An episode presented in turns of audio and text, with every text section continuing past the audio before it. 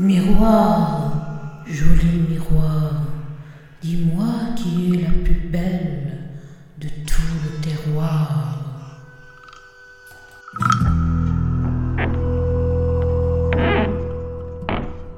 Contes et légendes, et légendes, Éteignez les lumières, allumez les bougies. Installez-vous confortablement dans votre fauteuil. Écoutez le crépitement du feu dans la cheminée. Chaussez votre casque. Ça y est, vous y êtes Nous y sommes. Bisous.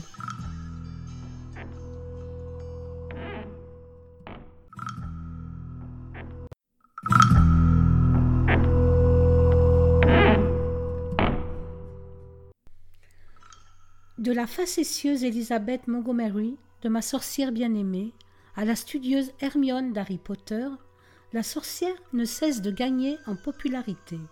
Femme affranchie du joug patriarcal et masculin, la sorcière préfigure l'avènement du féminisme.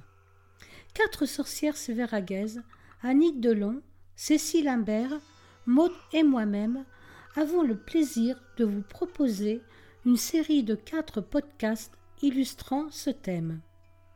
Vous écoutez Contes et légendes non urbaines de Sévérac-le-Château, Françoise Sylvie Poli au micro.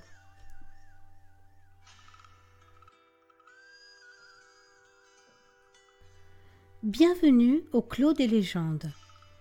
À mi-chemin entre le sentier du Berger et le sentier du château de Sévérac, découvrons ensemble ce jardin magique. Sous l'impulsion de M. Bouffiès, président de la Pierre d'Écosse, et d'une équipe de bénévoles créatifs et bâtisseurs, ce lieu hors du temps a pu voir le jour. Poussons la grille qui grince un peu. Laissons-nous emporter dans ce monde merveilleux. Une tour avec un vitrail rappelant la légende de Sainte-Germaine, un kiosque où volaient de gracieuses fadarelles, des animaux fabuleux, dragons, corbeaux, chats faméliques, loups, des adieux, tamaros l'infortunée Gloriande de Thémines, le duc d'Arpajon s'élançant à bride abattue vers le château, le sorcier cornu, tout droit sorti du tumulus de Villepleine, tous nous emportent à travers des légendes locales et contes.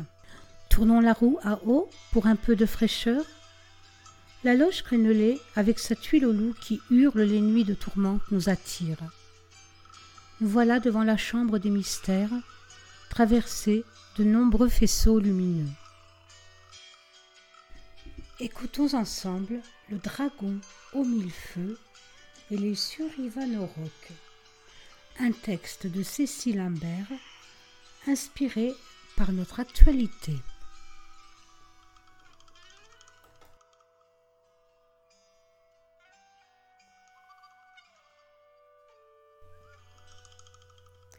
C'est moi, c'est Jeanne qui vous parle. Certains me traitent de sorcière, tandis que d'autres me comparent à une fée. Les gens me rendent visite souvent en catimini pour que je les soulage avec les potions que j'élabore. Un matin de brume, je sortis pour cueillir des fleurs de millepertuis recouvertes de rosée. Dès que je franchis le seuil de ma maison, au cœur de la cité, je ressentis un sentiment de trouble d'inquiétude que je ne pus m'expliquer. Le château et ses alentours semblaient envahis non par la végétation, mais par un phénomène étrange. La brume dissimulait des créatures bizarroïdes. Celles-ci arrivèrent peu à peu, sans que personne ne les voie se faufiler dans les ruelles, grimper sur les tourelles, se glisser sous les porches de la cité. Au début, on ne sentait pas leur présence, Silencieuses, elles s'infiltraient partout. Les habitants se sentirent peu à peu oppressés. D'autres furent pris de violentes quintes de tout, perdirent le goût et l'odeur des bonnes choses. Ces envahisseurs étaient dangereux, ils faisaient des victimes, on sentait une nervosité croissante. Se souvenant d'une lointaine époque où le château avait été assiégé et lors de laquelle la garnison s'était rendue quasiment sur le champ, les irréductibles choisirent de passer à l'attaque sans plus attendre. Il fallait réagir, faire fuir ou anéantir cet ennemi avant que la panique ne gagne le village. Maintenant, les créatures surgissaient de partout. Elles n'étaient plus invisibles comme au premier jour. On les comptait par centaines, de différentes couleurs, se déplaçant comme sur des ressorts, gluants, visqueux. Ces êtres étaient si agiles et vifs. Toute la population en était bouleversée. C'était le chaos. Les réactions furent étonnantes. Les personnes qui ne les avaient pas encore vues pensaient que cette invasion de créatures était inventée pour effrayer les enfants. Certains fuirent vers les campagnes éloignées de la bourgade, tandis que d'autres décidèrent de se rendre au château, pensant que la ceinture des remparts les protégerait. Peine perdue. Le seigneur ordonna de combattre coûte que coûte ces monstrueux envahisseurs. Le crieur public se fraya alors un chemin dans la rue Amaury de Séverac, encombré de charrettes, et agita une cloche pour avertir la population. La foule animée se tut pour écouter son annonce. Oyez, oyez, braves gens, un grand danger nous menace. Le peuple des Surivanoroc nous a envahis. Ils sont partout, arrivés dans ne sait quel pays lointain. Que chacun protège son puits afin que l'eau ne soit pas empoisonnée. Des gardes surveilleront la fontaine, jour et nuit. Couvrez votre visage avec des chiffons. Repoussez-les. Munissez-vous d'une arme ou d'un bâton. Chassez les Surivanorok. Empêchez-les de franchir le large fossé qui protège la cité. Ne les laissez pas escalader nos remparts. Mais comment faire fuir ces affreux personnages qui s'introduisaient au cœur même des maisons? Face à ce fléau, chacun essaya d'apporter sa solution, en menant son combat à sa manière. Cependant, quelques-uns restaient reclus chez eux et ne sortaient que pour se procurer de la nourriture. Les gardes installèrent deux catapultes, une sur l'air des tournois, l'autre sur la terrasse des canons. Je me mis sans plus attendre à concocter des potions à base de plantes dans ma grande marmite, ma baguette magique près de moi. L'apothicaire se plongea dans un gros livre, l'antidotaire, où se trouvait la liste des plantes médicinales. Il recommanda de se laver avec de l'eau de rose. Le médecin s'enveloppa dans sa pèlerine, chaussa ses bottes, enfila ses gants pour visiter les plus malades. Il s'était fait fabriquer un masque en forme de bec d'oiseau, comme au temps de la peste. Dans le bec, il avait enfoui de l'essence de girofle, de la poudre de peau de vipère, de la cannelle, de la myrrhe et du miel mélangés, pensant faire fuir les envahisseurs. Tous avec courage combattaient l'ennemi. Le forgeron, son marteau toujours en main, se tenait prêt à exterminer ces maudites bestioles. Les enfants munis de leurs frondes les visaient, et s'ils en touchaient un, ils le rejetaient très loin. D'autres essayèrent vainement de les attraper avec des filets à papillons. Les gardes étaient toujours prêts à tirer leur épée. D'autres, protégés derrière les meurtrières, visaient l'ennemi avec leur arbalète.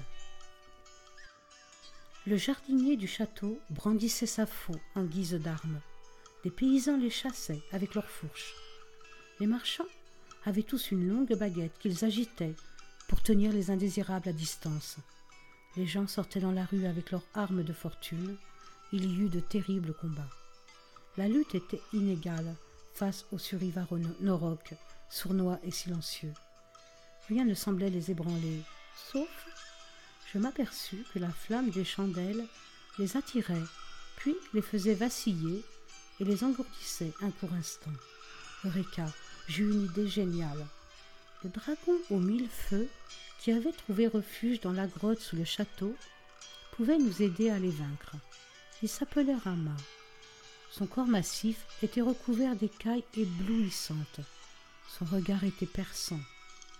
Dès qu'il sortait à la recherche de sa nourriture, il effrayait tout le monde. Même les plus courageux prenaient la fuite. C'est pourquoi le pauvre Rama se terrait dans sa grotte. Il ne voulait faire de mal à personne. Seul, mon ami la chouette et moi l'approchions sans crainte. En effet, nous avions l'habitude, la nuit au clair de lune, de nous rendre à la grotte pour lui apporter réconfort et nourriture. La chouette sortit avant moi pour m'avertir du moindre danger. Arrivé chez Rama, je lui expliquai le fléau qui menaçait tout le village. Nous sommes impuissants face à ces créatures. Nous n'arrivons pas à les faire fuir. Cependant, je me suis aperçu que nos chandelles font vaciller les survivants au roc. Pendant quelques instants, ils perdent leur agressivité et sont engourdis. Il faut profiter de ce moment-là. Nous demanderons aux habitants de les attirer en tenant des bougies allumées. Ceux-ci mettront un masque pour se protéger. C'est sûr, en te voyant briller de mille feux, les survivanoroks seront tétanisés, inertes. Tu profiteras de leur état d'engourdissement pour cracher tes flammes sur eux. Avec l'apothicaire, nous préparerons une potion pour protéger les gens du feu de tes flammes. Le dragon, tout heureux d'être sollicité, accepta d'apporter son aide. Quelques jours plus tard, tout fut prêt. Population avertie, bougies allumées, potions prises. La chouette alla prévenir le dragon aux mille feux. Son apparition, les survivanoroks furent saisis de stupeur. Les narines de Rama crachèrent des flammes en leur direction. Certains devinrent tout fondants, tels la guimauve, dégoulinèrent sur place. D'autres s'évanouirent de frayeur, et beaucoup d'entre eux détalèrent à vive allure. Rama avait réussi à faire fuir tous les survivanoroks. Les habitants virent qu'ils n'étaient pas un danger pour eux.